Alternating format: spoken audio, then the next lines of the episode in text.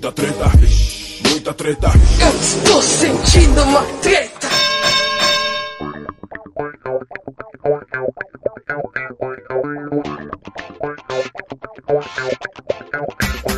Salve, salve, meus queridos ouvintes do Treta Talks. Aqui quem tá falando é o Ivo Neumann e eu vim aqui dar um recadinho rápido.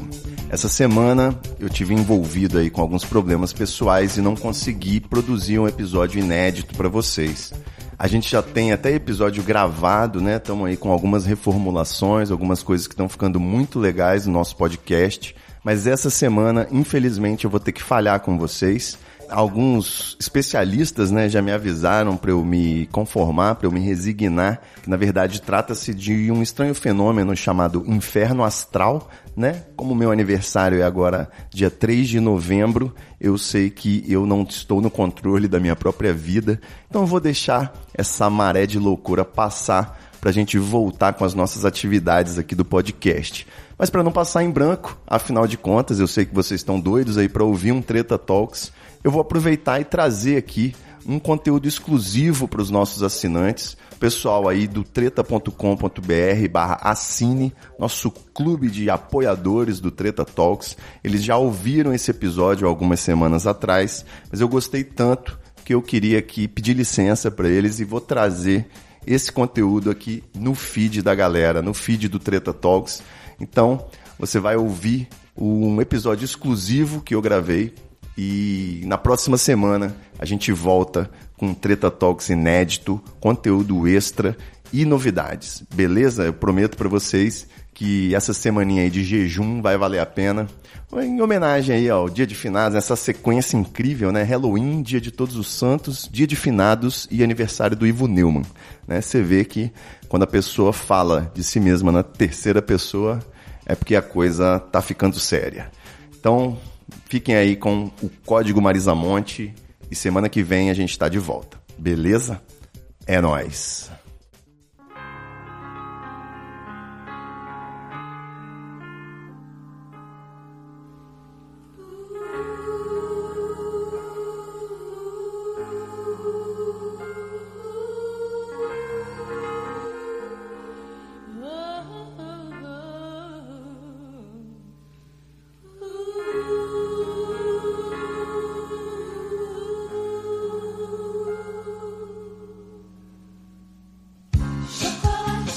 Salve, salve, meus queridos assinantes do Treta Talks. Aqui quem tá falando é o Ivo Neumann e nós vamos aqui para mais um episódio extra, episódio extra número 5 e dessa vez não é um editorial. Eu vou aproveitar esse momento aqui a sós com vocês, meus financiadores, para trazer um pouquinho de conteúdo, né? E pensando em conteúdos assim que eu realmente gosto de desenvolver, outro dia trocando uma ideia com alguns amigos, eu comentei, né? Comentei e demonstrei lá na hora que eu decifrei o código Marisa Monte, né? A gente sabe que vários cantores da MPB, eles utilizam mensagens subliminares, né? Mensagens cifradas nas suas músicas. O, o caso do Djavan é notório, né? O, todo mundo sabe, por exemplo, que a música Si, ela é na verdade o melô do sexo anal, né? Você tem que decidir se dá ou não. Mas eu não tô aqui para falar de Djavan, Zoom de Besouro, um imã. Eu tô aqui para falar dela, que é a minha maior musa desde sempre, Marisa Monte. Desde sempre não, né? Acho que eu exagerei um pouco, mas desde muito cedo. A verdade é que acontece, lá nos anos 90, o meu pai ouvia todo tipo de rock and roll, ouvia é, Planet Ramp, Rapa, ele me aplicou nessas bandas todas, rock gringo, Pearl Jam, Nirvana. Eu conheci isso tudo através do meu pai. E como ele era meu pai, eu achava isso tudo muito careta, né? Então, o que, que seria rebelde para o adolescente daquela época? Eu gostava de funk, axé music e MPB, né? Para não dizer que eu só gostava de música popularesca, eu gostava também de um Caetano e, por que não, um, uma Marisa Monte, né? Então eu peguei lá os discos dele, peguei o CD da Marisa Monte, ele tinha alguns e achei aquilo o máximo, né? Foi na época também que eu estava começando a me apaixonar pelas gatinhas e tal. Então foi um momento propício. Porém, começando né, a analisar a discografia da Marisa Monte pelo primeiro disco, que é o MM, de 1989, já vinha lá na terceira música algo que me chamou a atenção.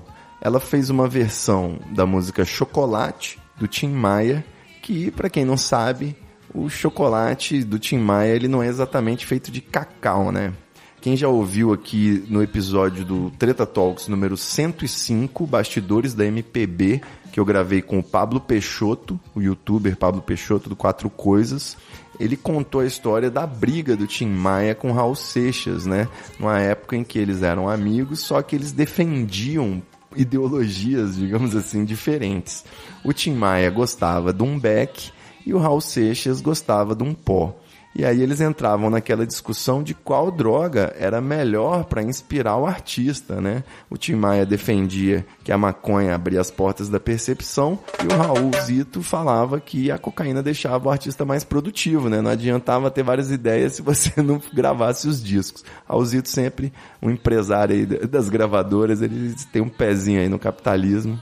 Mas enfim, eles acabaram se aborrecendo, partiram para as vias de fato e essa fase do Tim Maia é muito bem representada naquela música, né? Não quero chá, não quero café, não quero Coca-Cola, eu me liguei no chocolate. Não adianta vir com Guaraná. Para negócio do Tim Maia, nessa época era o chocolate. Depois ele começou com o Guaraná, o Gatorade, o Red Bull, ele foi na porra toda. No café, na Coca-Cola. Mas enfim, legal, né? Que você vê que o Tim Maia já escreveu em código. Então a Marisa Monte gravou essa música em código, só que ela cagou aí no final, que ela soltou uma frase de ordem aí no meio da música, que você vai ouvir ó, agora.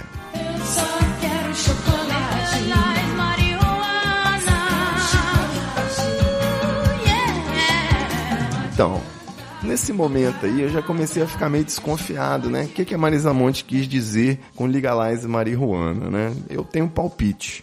Mas tudo bem, poderia ser só uma homenagem ao amigo Tim Maia, então a gente não precisa acusar a Marisa Monte de nada nesse momento.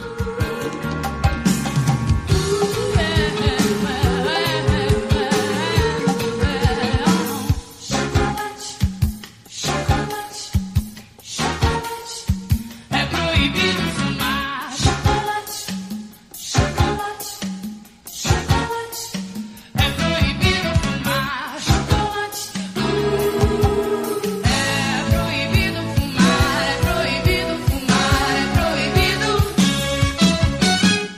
que nesse mesmo disco tinha uma outra música que é, passava mais batida, mais inocente, que é uma versão também de um hit dos Mutantes chamado Ando Meio Desligado. O Ando Meio Desligado o pessoal conhece mais na versão do Pato Fu, da novela, né? Acho que foi tema da, da novela Um Anjo que Caiu do Céu, salvo engano, se a memória não tiver sido vaporizada aqui.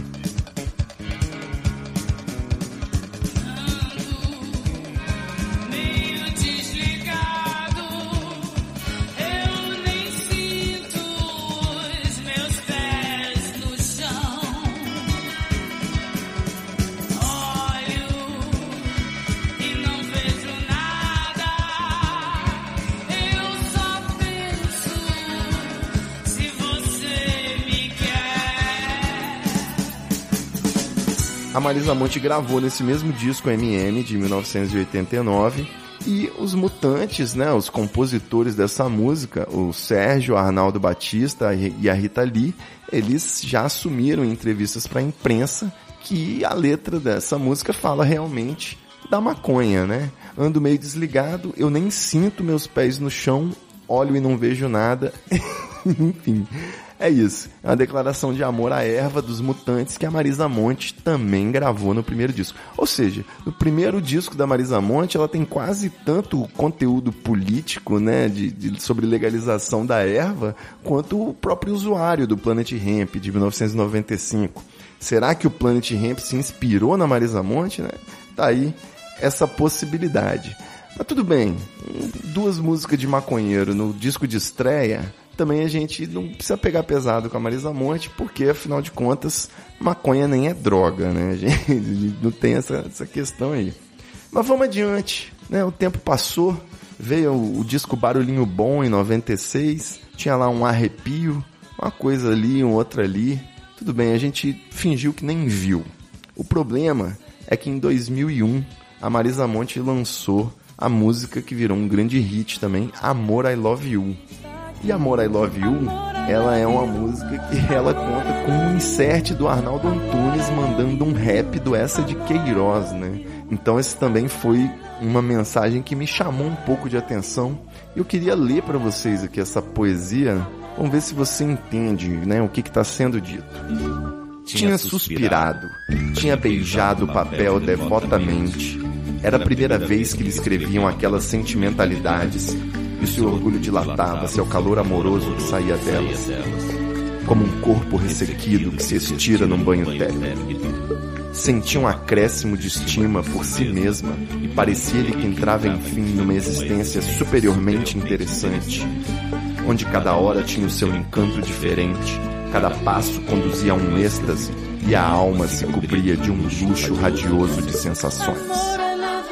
Gente, isso é sobre droga tinha beijado o papel devotamente é sobre o LSD, o quadradinho. E aí, se você acha que, ah, mais uma vez, é aquela, né, duplo sentido, é amor ou é droga, né? Bom, todos os artistas praticamente se valem desse recurso, mas eu acho que a Marisa Monte e o Arnaldo se entregaram nessa, né? Tinha beijado o papel devotamente, o orgulho dilatava-se, o calor amoroso, cada passo conduzia a um êxtase. Eu sei do que, que eles estão falando, né? Acho que vocês também sabem. Então, em 2001, a Marisa Monte se entregou mais uma vez. Só que ainda assim, cara, todo artista da MPB tem o direito de usar droga mais do que isso, ele tem o direito de fazer uma música com uma referência oculta à droga, uma mensagem subliminar, né? Essa é importante. Acho que isso é até um pré-requisito da arte, né? Da arte para você fazer parte aí desse desse sindicato chamado MPB.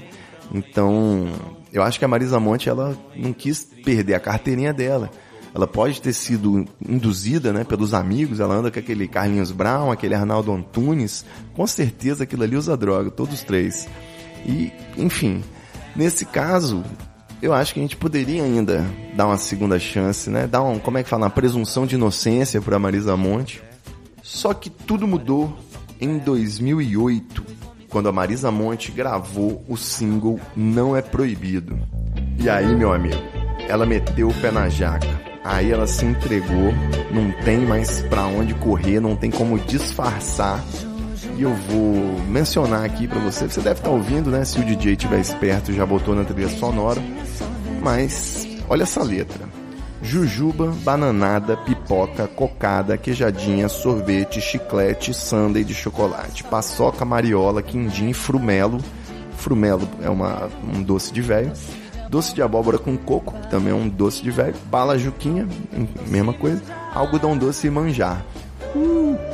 Gente, o que, que é isso? Ela está citando uma longa lista de balas e doces. Balas e doces, para quem não sabe, é um tradicional eufemismo, né, que é utilizado para designar algumas variações de drogas sintéticas, como o êxtase, o MDMA, né, e o ácido lisérgico, que é o LSD. Então, uma cantora faz uma música aí falando de balas e doces, para bom entendedor, meia palavra basta. E ela ainda na terceira estrofe ela faz o convite, né? Venha para cá, venha comigo, a hora é para já, não é proibido. Vou te contar, tá divertido. Pode chegar. Então, galera, isso aí é o carpe diem, né? É o imediato da vida, o viver o presente, aproveitar o dia. Então, é isso que as drogas fazem com você. Você tem essa percepção aí de imediatismo, de hedonismo, e a Marisa Monte se entregou nessa. Então, ela ainda continua a música, ó, pra, pra quem ainda não tá convencido. Vai ser nesse fim de semana. Manda um e-mail pra Joana vir. Não precisa bancar o bacana. Fala para o Peixoto chegar aí. Então, gente, quem é Joana? Joana é a Maria Joana. Então é para levar Beck. E quem é o Peixoto? Peixoto é o Marcelo Peixoto, também conhecido como Marcelo D2, né? Então, se uma pessoa está fazendo uma festa cheia de balas e doces, vai precisar de um orgânico para acalmar o coração da rapaziada. Então, tem que ter maconha, tem que ter o D2 na festa. Maria Joana e Marcelo Peixoto. Eu tenho que explicar as coisas para vocês, né? Essa eu acho que talvez vocês não tinham percebido realmente mas eu tô aqui para fazer essa tradução instantânea. E é isso, a música é uma alegria só, traz todo mundo, tá liberado, é só chegar, traz toda a gente, tá convidado, é para dançar. Toda tristeza, deixa lá fora, chega pra cá. Uh. Então, é isso, é um discurso libertário, conclamando todas as pessoas interessadas em dar um tempo da dura realidade e se entregar ao submundo das drogas. Então, Marisa Monte, tamo junto. Você me representa, rainha da porra toda. E eu espero que vocês ouvintes agora sim tenham compreendido o alcance e a profundidade da obra dessa grande cantora brasileira, Marisa Monte. Um beijo e até semana que vem. Aliás, até essa semana, né? Tem episódio do Treta Talks. Vocês não perdem por esperar. Valeu!